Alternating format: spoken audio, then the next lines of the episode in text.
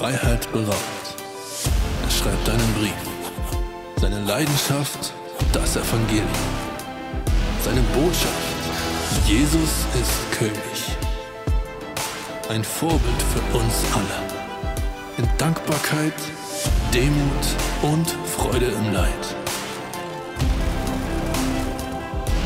Freut euch im Herrn zu jeder Zeit. Noch einmal sage ich, freut euch.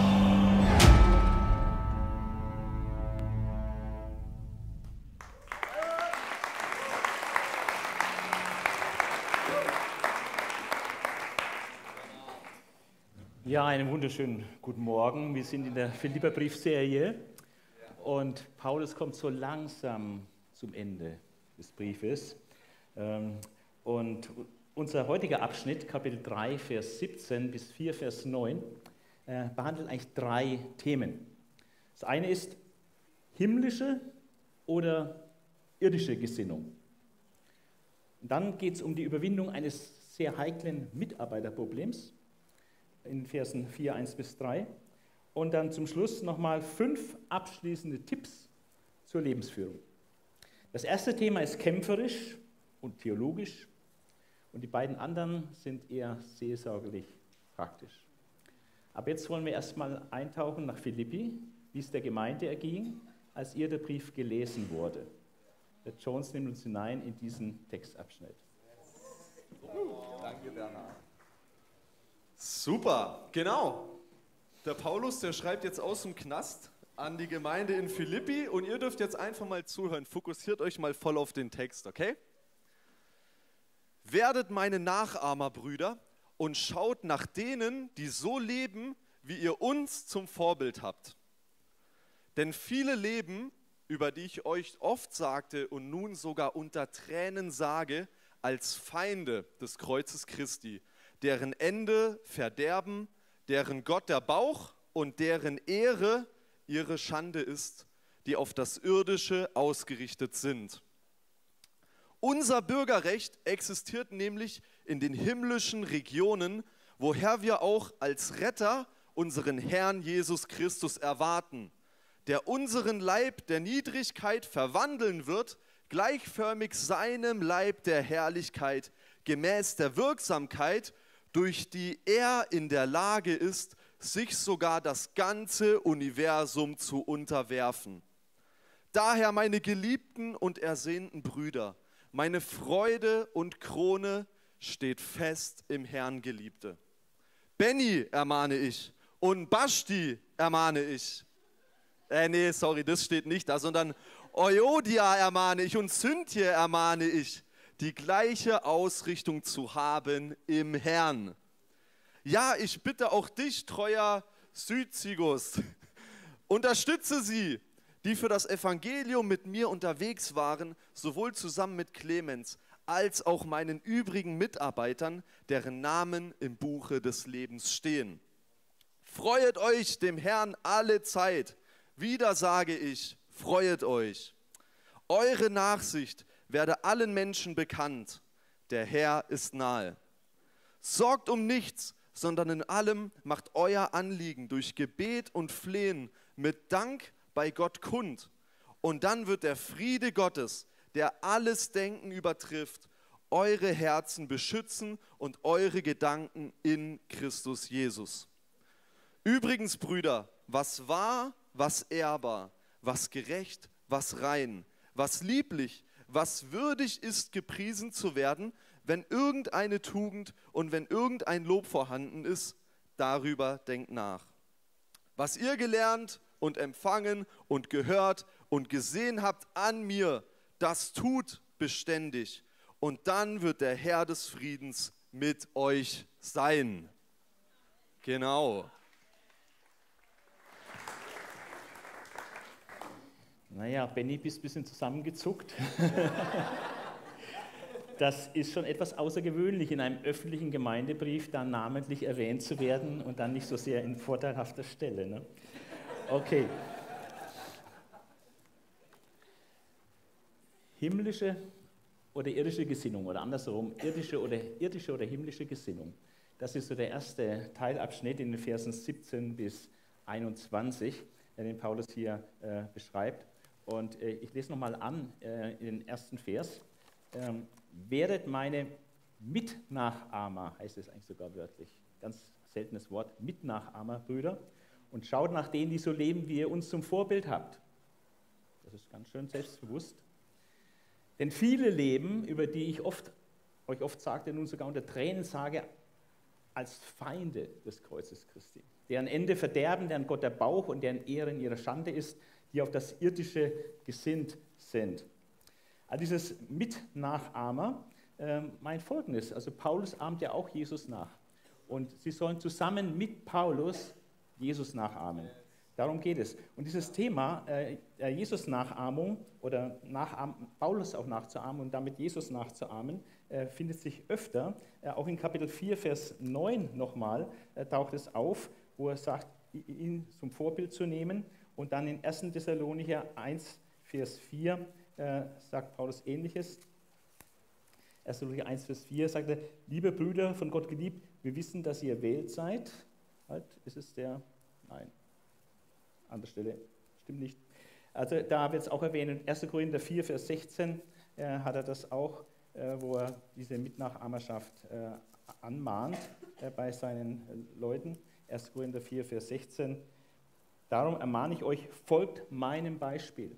Folgt meinem Beispiel. Also es ist schon, ähm, er weiß, dass er ein gutes Vorbild ist.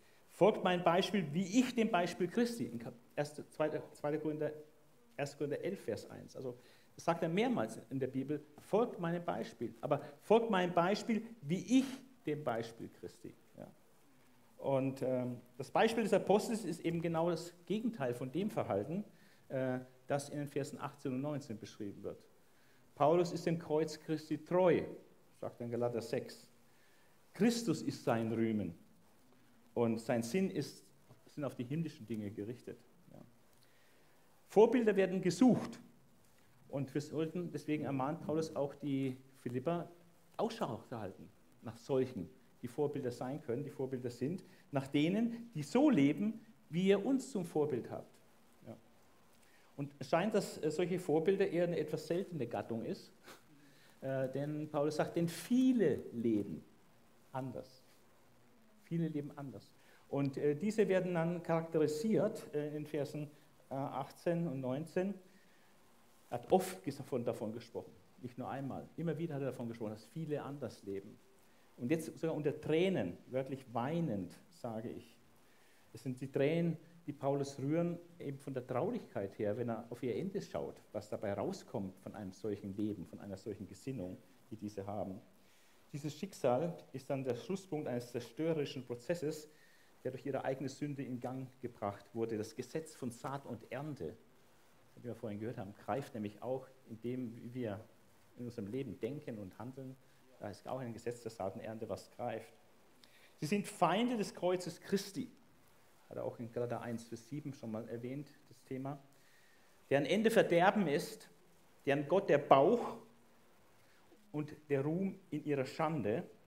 Äh, wahrscheinlich spielt er da an auf einer Stelle in Hosea 4, Vers 7, wo Gott sagt, er will ihre Ehre, das, worauf sie stolz sind, in Schande verwandeln, weil sie das Falsche zu ihrem Stolz gemacht haben. Und deswegen, sie prahlen vielleicht sogar mit ihren Ausschweifungen oder sonst was. Und das ist eigentlich ihre Schande, ihre erste Schande.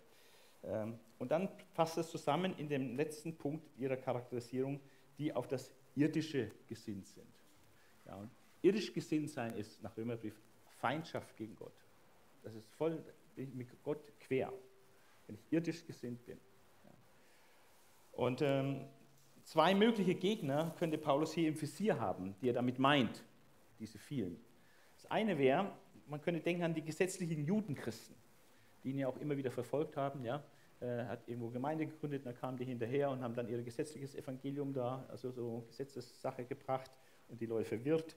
Also Galater 2 äußert sich sehr, sehr deutlich gegen diese gesetzlichen Irrlehrer und auch in 1. Korinther 1, 23a, die Juden, ja, die nach Zeichen Wunder fragen, und hat auch in Kapitel 3 des Philipperbriefes, hat er ja sehr stark gegen diese jüdischen Irrlehrer äh, abgewettert, kann man sagen. Ja. Also das ist die eine Vermutung, die man hat, passt aber eigentlich nicht ganz so zu den Juden, die gesetzlich sind, dass ihr Gott der Bauch ist und so. Das passt nicht so ganz. Äh, von daher ist es wahrscheinlich besser, hier eine andere Gruppe zu vermuten, die Paulus im Visier hat, nämlich Gnostiker. Das sind die Erkennenden, die sich da auf einer höheren geistlichen Ebene wähnen. Ja. Und zwar ist ihre, ihre Pointe, was sie haben, ist, dass sie das Leibliche verachten. Und das zählt alles nicht, als unwesentlich, da stehen wir drüber, es geht um Geist. Ja. Christus ein Geisterleuchten. Und Christus wird nur als Geist gedacht und das Leibliche wird abgewertet. Ja. Also für die Gnostiker, äh, die es schon im ersten Jahrhundert gab, ähm, für die ist Christus reiner Geist und sie weisen die Vorstellung mit Verachtung zurück, dass durch seine Inkarnation, dass Jesus Fleisch wird, etwas besonders Gutes daraus werden könnte. Ja. Ähm, und dass äh, wir gerettet werden durch den sterblichen Leib seines Fleisches da am Kreuz, als er hingerichtet wurde, dass das Rettungsbedeutung hat. Aber das war für die sehr strange. Ja haben die nicht so geglaubt. Und ähm, diese Leute haben aber sich von sich selber gedacht, dass sie auf einer höheren geistlichen Stufe leben. Und diese höhere geistliche Stufe hat sie dann frei gemacht, dass sie praktisch über dem Leiblichen schwebten. Ja. Und deswegen äh, haben die dann voll die sinnlichen Vergnügungen ausgekostet. Ja. Völlerei, ja, ihr Gott ist ihr Bauch. Ja. Oder auch sexuelle Ausschweifung, ja, deren Ehre, damit sie angeben, was sie wieder getrieben haben ja, eigentlich ihre Schande ist. Ja. Also wahrscheinlich hat die, äh, Paulus hier solche Leute im Blick. Im Gegensatz zu solchen Leuten sagt er jetzt, aber unser Bürgerrecht, er meint es auch die Philipper natürlich, unser Bürgerrecht existiert nämlich in den himmlischen Regionen. Ja. Also wir haben da eine ganz andere Orientierung und Ausrichtung. Ähm, und zwar von woher wir auch als Retter unseren Herrn Jesus Christus erwarten, der unseren Leib der Niedrigkeit verwandeln wird, gleichförmig seinem Leib der Herrlichkeit, gemäß der Wirksamkeit, durch die er in der Lage ist, sich alles, und dieses alles bedeutet manchmal auch das ganze Universum, das ganze All, mit dem er in der Lage ist, sich das ganze Universum zu unterwerfen. Also mit dieser Power, wörtlich dieser Energie, Energos, Energie, also mit dieser, er diese Energie hat, sich alles zu unterwerfen. Und mit dieser Energie ist er auch in der Lage, unseren Leib der Niedrigkeit, der Vergänglichkeit zu verwandeln, in, gleichförmig die gleiche Art seines Auferstehungsleibes. Ja. Und ähm, unser Bürgerrecht ist im Himmel. Wie Philippi eine römische Kolonie im griechischen Mazedonien war, war sie mit Privilegien ausgestattet, was Besonderes. Man war dann stolz, in Philippi zu sein, ja, weil in dieser römischen Kolonie mit römischem Bürgerrecht ausgestattet. Ja. So ist die Gemeinde auch das ICF Villingen und jede, jede einzelne Gemeinde ist eine Kolonie des Himmels, ausgestattet mit enormen Privilegien und natürlich auch repräsentativ für das, woher es kommt, eine Kolonie. Ja. Philippi war repräsentativ für Rom, so ein kleines Rom, und jede Gemeinde soll so ein kleines Stück Himmel sein auf Erden. Ja. Das ist unsere, unsere Berufung, unser Bürgerrecht ist im Himmel. Ja. Und von dort erwarten wir die Wiederkunft Jesu. Er kommt ja mit den Wolken wieder, so wie er in den Himmel gefahren ist, und zwar als Retter. Er wird uns dann herausreißen aus all dem Elend.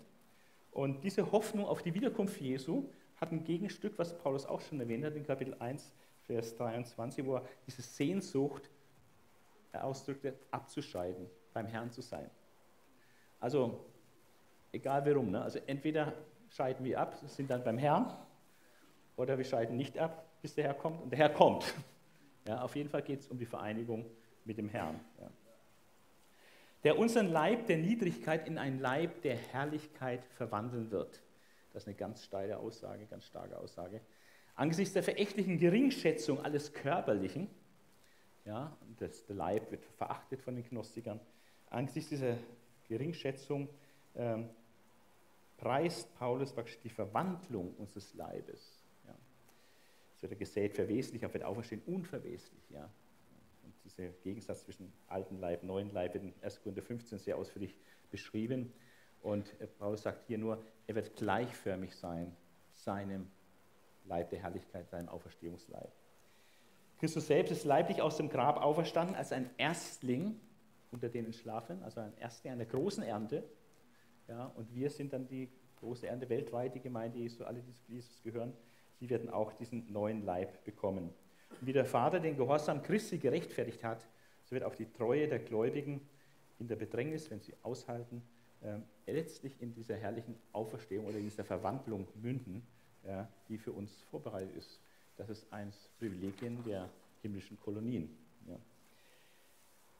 Zweite Thema, was Paulus anspricht, ist ein heikles Mitarbeiterproblem. Kapitel 4, 1 bis 3. Und er bringt da eine sehr einfühlsame Überleitung in Vers 1. Daher steht in dieser Weise fest in dem Herrn, sagt er. Also es ist daher, nimmt Rückbezug auf das, was er vorher geschrieben hat, ja, also unser himmlisches Bürgerrecht, die Hoffnung auf die Verwandlung unseres Leibes, diese tolle Perspektive, die wir haben. Daher, aber dann schaut er auch nach vorne auf, auf die Gegenwart, auf konkrete Dinge und Probleme. Äh, und deswegen steht in dieser Weise fest im Herrn, das sollen sie jetzt bewähren in konkreten Situationen. Vers 1 ist der Übergangsvers von der Theologie zur praktischen Ermahnung, die nun folgt und insbesondere für dieses heikle Mitarbeiterproblem. Und es finden sich in diesem ersten Vers ganz viele Ausdrücke der Zuneigung.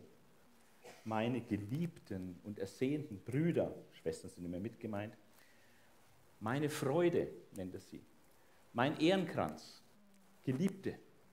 Also das ist eine ziemliche Ballung von sehr angenehmen Dingen, die sehr gut klingen, wie sie so angeredet werden. Ja? Gute Vorbereitung auf, auf das, was jetzt kommt. Äh, die Aufforderung, im Herrn festzustehen, greift inhaltlich voll zurück auf 1,27, denn dort hat Paulus schon erwähnt, in Kapitel 1, dass das Leben würdig des Evangeliums zu führen, dass er feststeht in einem Geist und einmütig miteinander kämpft für den Glauben des Evangeliums. Dieses Feststehen in einem Geist. Offenbar war die Einheit ein bisschen ein Problem in Korinth. Das hat er schon in Kapitel 1 angesprochen. Man hat fast gedacht, er hat dann schon das, was er jetzt in Kapitel 4 schreibt, so ein bisschen im Hinterkopf und bereitet schon ein bisschen vor. Denn jetzt äh, sagt er, äh, steht fest in dem Herrn, ähm, als hätte Paulus bereits mit jenem Satz die Ermahnung, die jetzt dann folgt, an Euodia und Syntyche äh, vorwegnehmen wollen oder vorbereiten wollen. Ähm, natürlich ruht dieser, diese Überleitung auch auf der unmittelbar vorher geäußerten Hoffnung, dass wir diese fantastische Zukunftsperspektive haben, die uns mal weghebt von allem Irdischen. Er nennt die äh, Philippa meine Freude, meine Krone. Und das sagt auch zu den Thessalonichern, dass sie seine Freunde, seine Krone sind, sagt auch zu den Korinthern. Also die Frucht seiner Arbeit, die Gemeinde, die er gegründet hat, die er befördert hat, das ist Frucht für ihn und das ist seine Freude, seine Krone. Und das hängt oft zusammen mit der Wiederkunft des Herrn. Also wenn Jesus wiederkommt, dann wird das alles offenbar und dann ist großer Grund zur Freude und es ist wie so ein Ehrenkranz für ihn, was er alles da hat pflanzen dürfen und bauen dürfen äh, mit Gottes Hilfe. Ähm, andere Ausleger meinen hier, es geht um die gegenwärtige Freude an den Philippern, die auch da ist. Und äh, mehr so ein Ehrenkranz für ihn, nicht ein Siegeskranz, das Lohn, sondern eher ein Ehrenkranz, dass die Gemeinde für ihn eine Ehre ist. Ähm, wie dem auch sei. Auf jeden Fall wird die Gemeinde hier sehr positiv auch angeredet. Es ist eine Freude, es ist nicht sein Kummer, seine Freude und es ist ja sein Ehrenkranz, seine Krone. Dann werden Euodia und Sündtücher ermahnt. Jetzt wird es sehr heikel, konkret, namentlich. Ist ungewöhnlich, dass Leute mit Namen angesprochen werden und so praktisch in einem öffentlichen Schreiben praktisch ein bisschen an den Pranger gestellt werden. Äh, beide Frauen werden im Neuen Testament sonst nirgends erwähnt. Die eigenen Namen finden sich aber stets mit weiblichen Endungen, häufig in antiken Inschriften. Also es ist ein realistischer Name, der uns hier gegeben wird, auch wenn es sonst im Neuen Testament nicht vorkommt. Und Paulus tut auch auf diese Namen Bezug nehmen mit weiblichen Pronomen. Also es geht wirklich um Frauen, muss man mal sagen, weil es gibt nämlich manche, die biegen das Wort Gottes um und sagen, ja, die haben mit ihm an vorderster Front mit dem Evangelium gekämpft, das müssen unbedingt Männer sein. Ja. Dann haben sie in der Auslegung das zu Männern umgedichtet. Das gibt es alles in der Theologie. Ja. Aber äh, ist einfach exegetisch völlig daneben. Es sind Frauen. Zeigen uns die Inschriften und zeigen uns auch die weiblichen Pronomen. Äh, es war Theodor von Mopsuesta, der das irgendwie zu Männern umdeutete. Im 4. Jahrhundert. Nach Vers 3 sind sie mutige Mitarbeiterinnen des Paulus, die an vorderster Front für das Evangelium einstanden und offensichtlich großen Einfluss in der Gemeinde haben. Beide Namen, wie gesagt, unbekannt. Manche haben vermutet, dass vielleicht die eine die Lydia ist, die sich da bekehrt hat, als erste. Äh, das würde erklären, dass sie so auch eine Bedeutung hat in der Gemeinde. Und Lydia könnte auch nicht ein Eigenname sein, sondern einfach die Lyderin, die aus Lydia, aus Lydien, also ein Eigenschaftswort. Also könnte Syntyche oder die Eudia aus Lydien, diese Lydia sein, die da in Kapitel 16 der Apostelgeschichte begegnet und sich als erste bekehrt hat. Aber das ist eine reine Spekulation. Dies ermahne ich, Euodia ermahne ich und Syntyche ermahne ich, dieses zweimalige ermahne ich. Dieses griechische Wort Parakaleo, was hier kommt, ist sehr breit und ist eigentlich das Spezialwort für Seelsorge in der Bibel. Es hat eine sehr breite Bedeutungsstand. Heißt ermahnen, hört sich immer ein bisschen negativ an. Ermahnen, oben der Zeigefinger. Also auch appellieren, ich appelliere an. Oder ich dränge. Oder ich bitte. Oder ich flehe an. Kann es auch heißen. Oder ich ermutige. Also die ganze Bandbreite von Parakaleo äh, und es ist dann nicht so ganz einfach, wie es hier ist. Vielleicht ist hier schon eher eine Ermahnung, vielleicht ein Appell. Ich appelliere an Euodia und so. Also er bittet sie. Paulus pflegt lieber zu bitten als zu befehlen. Er ist nicht so autokratisch. Dass Paulus sich hier einzeln an jede der, ein, der beiden Frauen namentlich und jeweils mit Parakaleo wendet, ist wirklich außergewöhnlich und zeigt seine Überparteilichkeit. Er nimmt nicht Partei für eine. Er sagt, die ermahne ich, und die ermahne ich auch. Ja, völlig gleich. Ja, tut sich mit beiden praktisch äh, äh, überteilig ist er an dieser Sache. Und bekräftigt nochmal seinen Appell sehr stark. Diese zwei Frauen, deswegen ist es so heikel, sind nicht irgendwelche Leute in der Gemeinde, sondern das sind Leute, die wirklich sich verdient gemacht haben in der Gemeinde. Von daher ist es ein Vorrecht gewesen, hier genannt zu werden. Ja, also verdiente Leute, äh, die auch vielleicht ja, so ihre Parteigänger haben. Ja, und ähm, die, die mit mir gekämpft haben fürs Evangelium. Äh, dieses Meta, mit, in Gemeinschaft mit oder zusammen mit, das heißt, sie waren auf einer Linie mit Clemens, der auch im Neuen Testament sonst nicht genannt wird, und den übrigen Mitarbeitern des Paulus. Also, da kennen wir einige, ne? Timotheus, Silas, Lukas, ja? Trophimus, Demas und so weiter. Also die waren da auf einer Linie an vorderster Front mit verdienten Mitarbeitern des Paulus unterwegs fürs Evangelium. Und die haben da einen Konflikt. Und das muss er ansprechen. Und das macht er auch. Ja. Und er sagt noch, deren Namen im Buch des Lebens stehen. Das ist der größte Vorzug, den einer haben kann, wenn sein Name im Buch des Lebens steht. Was war das Problem dieser Frauen? Äh, die Ermahnung, eines Sinnes zu sein, hat er auch in Kapitel 1, Vers 27 schon mal erwähnt, eines Sinnes zu sein. Kapitel 2, Vers 2, eines Sinnes. Und jetzt hat er die zwei Frauen eines Sinnes. Was bedeutet das? Paulus Hauptanliegen ist nicht, dass die beiden Frauen einer Meinung sein sollen, wie dies manchmal fälschlicherweise unterstellt wird. Es gibt bestimmte Gemeinden, da wird das dann so verstanden und wird so gesagt, also man muss in der Gemeinde immer einer Meinung sein. Und dann gibt es eben deine Meinung und die richtige meine. Ne? Also das kann dann sehr autoritär ausarten, ne? wenn alle immer einer Meinung sein müssen, wer hat dann die richtige Meinung. Aber darum geht es gar nicht, einer Meinung zu sein an dieser Stelle, sondern ähm, dass sie sich so verhalten mögen, wie es den Philippern in Kapitel 2, Vers 2 an, ans Herz gelegt wird, eines Sinnes zu sein. Das heißt, eine gemeinsame Ausrichtung zu haben. Eine gemeinsame Zielrichtung, eine gemeinsame Ausrichtung, auf Linie zu sein in, in der Zielsetzung. Ja. Und äh, also harmonisches Zusammenleben aufgrund gleicher Zielsetzung. Man muss nicht in allen Einzelheiten die gleiche Ansicht haben aber man muss trotzdem zusammenleben, zusammenarbeiten können, harmonisch, weil man gleich ausgerichtet ist, ja, wie so ein Magnet, der die Späne, die ein bisschen krumm liegen, einfach ausrichtet. Deswegen ist jeder Span ein bisschen anders, aber es sind gleich ausgerichtet auf das Ziel hin. Ähm, er bittet dann um Beistand. Also Paulus ist realistisch, dass so eine Ermahnung allein oder so ein Appell allein noch nicht unbedingt zielführend ist. Manchmal braucht es auch einfach ein bisschen Unterstützung. Ja. Weil wahrscheinlich sind es starke Persönlichkeiten, diese Frauen. Verdiente Leute, an vorderster Front gekämpft, ja. Die haben dann Überzeugungen. Das ist nicht so leicht, wenn die verschieden ausgerichtet sind. Ja. Äh, die Identität des Beistandes, er nennt ihn treuer Syzygos. Und das ist echt ein Problem, äh, was er damit meint. Liest sich komisch. Syzygos heißt Mitknecht oder Jochgenosse, treuer Jochgenosse, mit treuer Mitknecht. Es kann eine nähere Beschreibung einer Person sein oder auch einer Gruppe oder es kann auch ein Eigenname sein. Und wer diese mysteriöse Person ist, der hier da vermitteln soll zwischen Euodia und Syntyche, wer dieser Syzygos ist, äh, wird seit der alten Kirche schon heftig diskutiert und kontrovers diskutiert. Bis heute wurden etwa zehn Vorschläge gemacht. Interessant. Also, interessant. Syzygos beschreibt die Ehefrau des Paulus, sagt Clemens von Alexandria, alte Kirche. Ja. Und einer hat sogar erkannt, wer das sein müsste. Es wird die Lydia sein, diese Erstbekehrte da. Völlige Spekulation. Es ist der Ehemann oder Bruder einer der beiden Frauen, die den Konflikt miteinander haben, hat Chrysostomos gemeint. Das war das Spurgeon der Antike. Ähm, aber auch unwahrscheinlich, dass der Ehepartner oder Bruder von der einen Partei der Mittler zwischen beiden sein sollte. Vielleicht, vielleicht auch nicht. Der Briefüberbringer Epaphroditus, sagt Lightfoot. Oder Timotheus, weil der in Kapitel 2, Vers 19 und 20 auch als der so treulich für sie besorgt ist. Das gleiche Wort treulich kommt davor. Also Timotheus, der sich treulich um die Angelegenheit der Philipper sorgen wird und den Paulus bald zu ihnen senden möchte.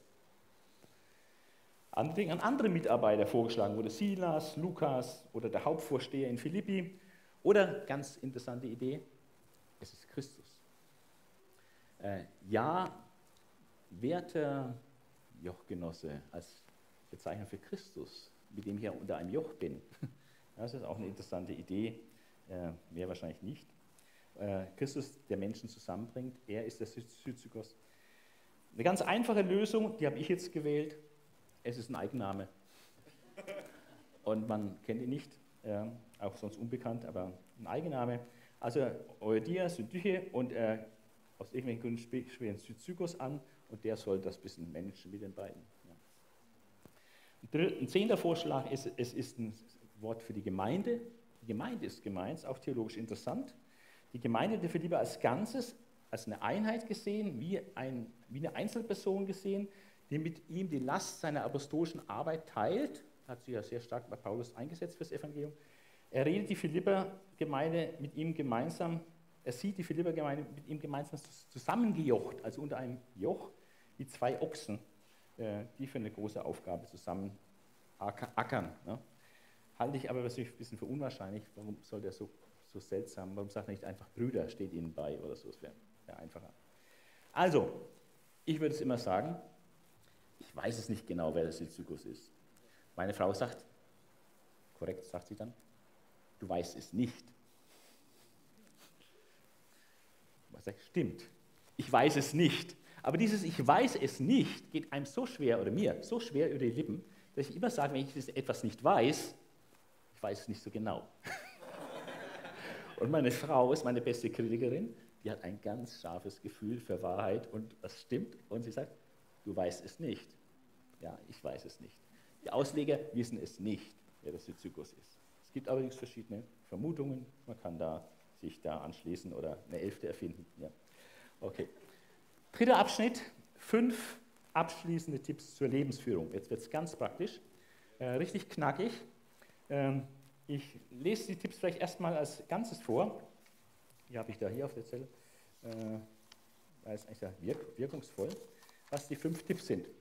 Erstens, freut euch im Herrn alle Zeit. Zweitens, eure Nachsicht zeigt allen. Beten statt Sorgen. Denken positiv ausrichten. Folgt dem Vorbild des Paulus. Ah, das sind die fünf Tipps, die er zum Schluss hat. Und ähm, dazu noch ein paar Worte. Das ist gut. Ich bin schon im dritten Teil. Ja. Okay. Freut euch in dem Herrn alle Zeit. Und weil es so wichtig ist, sagt Paulus es gleich doppelt, freut euch im Herrn alle Zeit. Aber mal sage ich, freut euch. Und Im Grunde hat er es sogar dreimal gesagt im Brief. Denn in Kapitel 3, Vers 1 sagt er auch, freut euch alle Zeit im Herrn. Ja, also dreimal sagt es in diesem Brief. Freude und sich freuen ist sowieso so ein roter Leitfaden durch den ganzen Philipperbrief, obwohl er im Knast ist. Ich wollte eigentlich die Serie nennen, ne? Freude trotz Knast, aber es ist auch nicht so ganz der beste Titel für, das, für den Philipperbrief. Haben wir dann verworfen. Ja. Aber es ist ein roter Faden, der sich durch den Brief zieht. Ähm, es gibt einen feinen und wichtigen Unterschied zwischen Freude und Spaß oder Fun. Ja. Äh, der Unterschied zwischen Freude und Spaß oder Fun ist der, dass Spaß und Fun durch äußere Umstände oder Einflüsse erzeugt wird. Während Freude etwas ist, was von innen kommt und ganz tief sitzt. Deshalb ist es auch kein Widerspruch, wenn es in einem Lied heißt, im alten Kirchenlied, äh, in dir ist Freude in allem Leide. Oh, du süßer Jesu Christ. Ja. Das ist kein Widerspruch. Gerade in unserer heutigen Spaßgesellschaft, wo die innere Lehre mit Party machen übertüncht wird, können wir als Christen Flagge zeichnen, wenn wir unsere tief sitzende innere Freude versprühen, wenn wir die auch mal rauslassen. Ne? Nicht nur, ich freue mich. ja, ähm, also Flaggezeichen, Freude rauslassen. Äh, Christus ist der entscheidende Quellgrund wahrer Freude. Es gibt eigentlich, wenn man mal ein bisschen überlegt, keine andere Ursache, die auch nur annähernd so viel echte Freude auslöst und auslösen kann, wie all das, was mit Christus zusammenhängt. Das Zweite, eure Nachsicht zeigt allen. Das griechische Wort to epiaikes ist ein substantives Adjektiv im Neutrum und kann übersetzt werden mit das Nachgiebige, Milde, Gütige. Also zeigt das Nachgiebige, Milde, Gütige. Und ist gleichbedeutend mit dem Substantiv, das äh, Nachsicht oder Milde oder auch Freundlichkeit wird übersetzt, Epiaikia. Und sie ist nach der Septuaginta, wo das alles immer ins Griechische übersetzt wird und auch einigen außerbiblischen Büchern in Griechen, griechischer Sprache, ist es eine Eigenschaft Gottes. Und, jetzt das Beste, in 2. Korinther 10, Vers 1 ist es eine Eigenschaft Christi. Jetzt bekommst du nochmal eine besondere Wendung. Ich selbst, aber Paulus, ermahne euch angesichts der Sanftmut und Freundlichkeit, ist es dort übersetzt. Aber es ist Epiaikia. Also angesichts der Sanftmut und Epiaikia Christi, der Freundlichkeit, dieser Nachsicht Christi, dieser Milde Christi, ermahne ich euch und so. Und die Besonderheit an der Aufforderung des Paulus, die Pointe, ist eigentlich, dass er sagt, diese Nachsicht, diese Milde zeigt gegenüber allen Menschen. Ja. Also nicht nur gegenüber Familienmitgliedern, Freunden, Glaubensgenossen oder Landsleuten, allen, die ganz schrägen auch. Ne? Dritter Tipp, beten statt Sorgen. Mach aus Sorgen ein Gebet, heißt es in einem Lied. Und dieser Tipp hat es wirklich in sich. Nicht, dass ein Christ keine Sorgen hätte, aber er soll und darf aus jeder Sorge ein Gebet machen. Das ist das Vorrecht, was wir haben. Schon Jesus sagt in seiner berühmten Bergpredigt, sorgt euch nicht um euer Leben, was ihr essen, was ihr trinken sollt, noch um euren Leib, was ihr anziehen sollt. Und Paulus geht hier noch einen Schritt weiter und ergänzt das und sagt, sorgt um nichts. Um gar nichts. Um nichts. Sorgt um nichts. Und dabei stellt er diese Absage an die Sorge, aber eine Ansage an Gott äh, zur Seite. Denn diese Absage an die Sorge geht nur, wenn ich eine Ansage an Gott mache. Ja? Sondern in allem macht eure Anliegen durch Gebet und Flehen mit Dank bei Gott kund. Macht ihm eine Ansage. Sagt der Freude, äh, der, der Sorge ab, indem er ihm eure Anliegen ansagt, kundtut mit Dank vermischt, wichtig. Durch Gebet und Flehen mit Dank.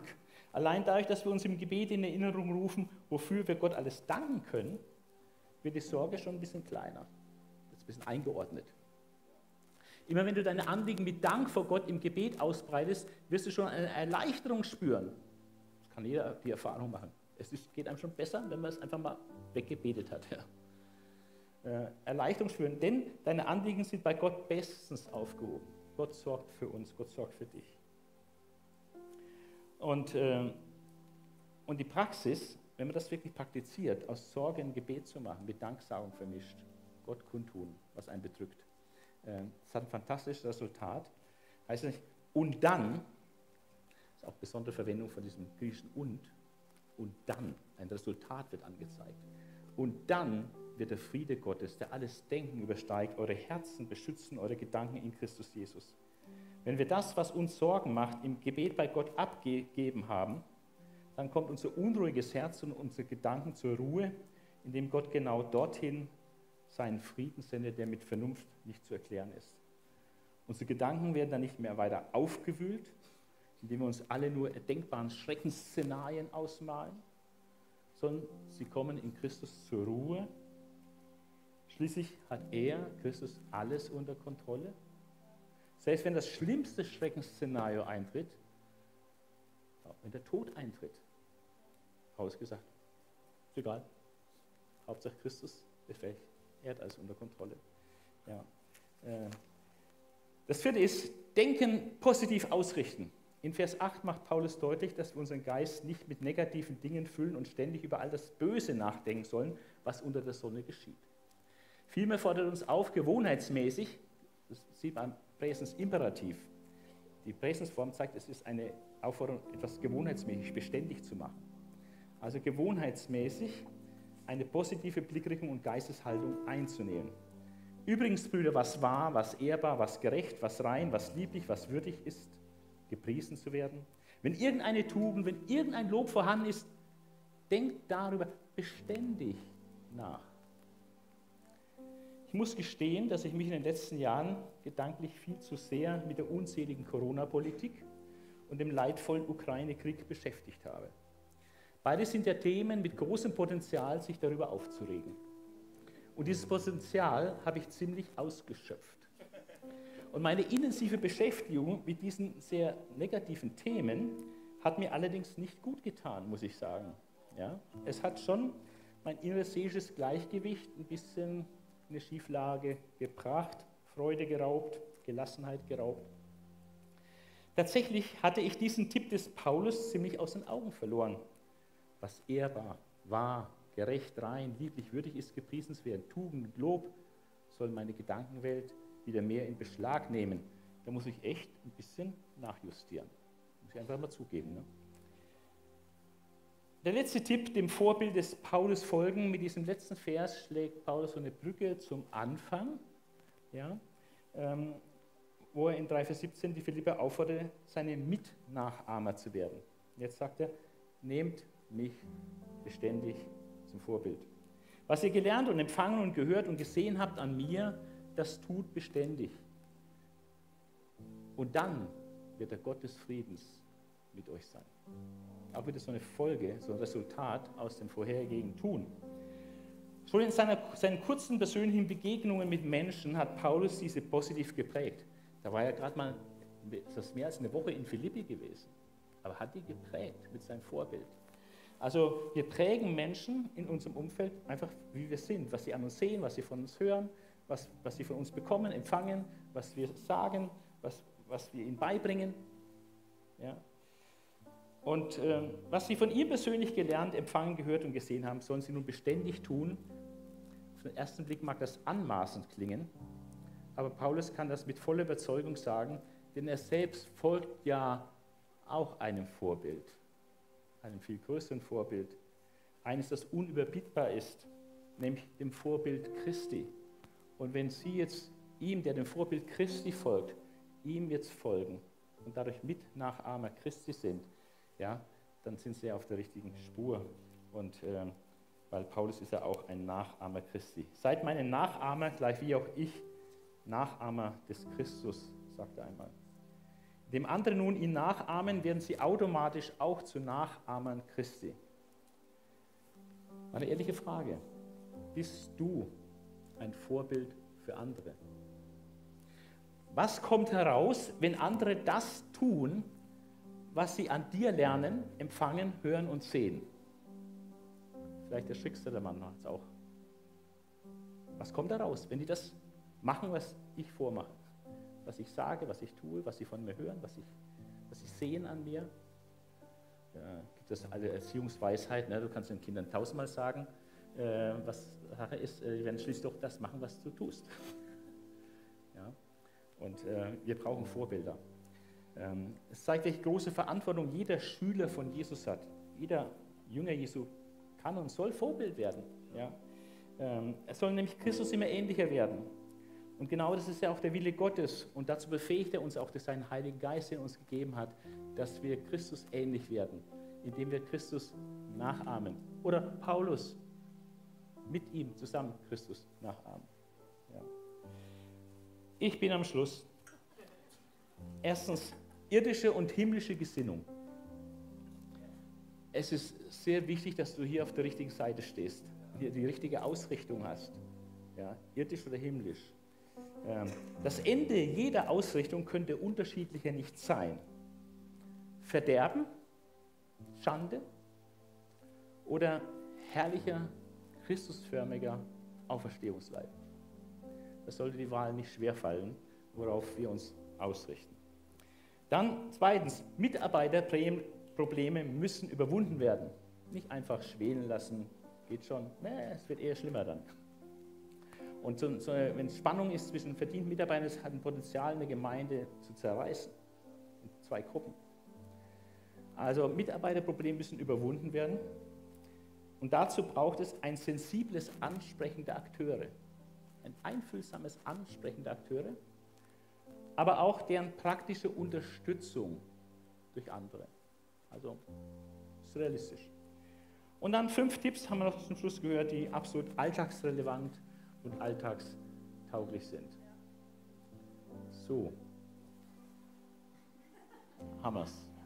Einigermaßen in Teilen. Ja.